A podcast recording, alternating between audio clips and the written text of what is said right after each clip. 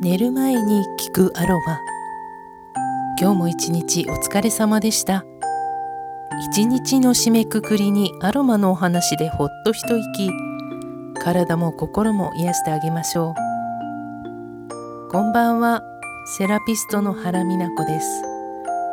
今回はリスナーさんからのご質問にお答えします。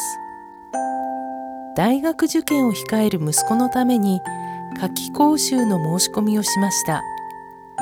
勉強に集中できるアロマオイルはありませんか？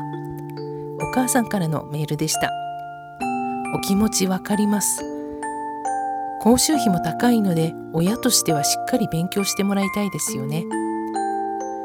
エッセンシャルオイルには集中力を高める作用を持っているものがたくさんありますがアロマの力を最大限に活用するにはクオリティの高く純度の高いエッセンシャルオイルを使ってください。ジャスミンの回でも説明しましたが偽物が混ざっているアロマだと期待できる作用がないばかりでなくむしろ逆効果であることが多いのです。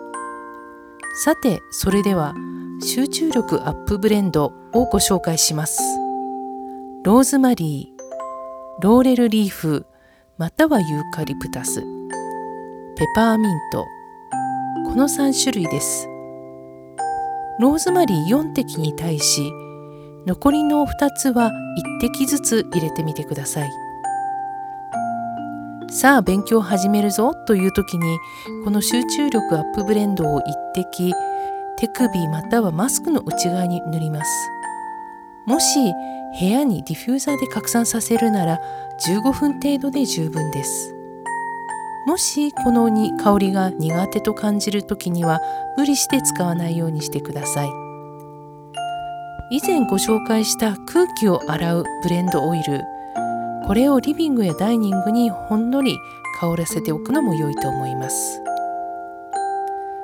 またオンとオフの切り替えも大切ですよね。ちょっと一休みしたい時にはオレンジとスペアミントの組み合わせがおすすめです。おやつのような甘い香りがして子どもたちにも人気の組み合わせです。リビングのどこかにエッセンシャルオイルを数本まとめて置いておき子どもたちがいつでも手にできるようにしてあげるのもいいですよね。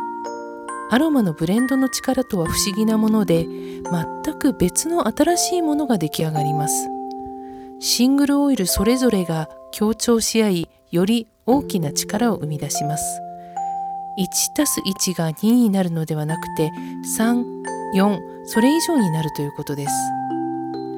クオリティの確かな純度の高いエッセンシャルオイルを使うと失敗することはありませんのでお手持ちのオイルを直感で組み合わせてみるのもとても楽しいですよ。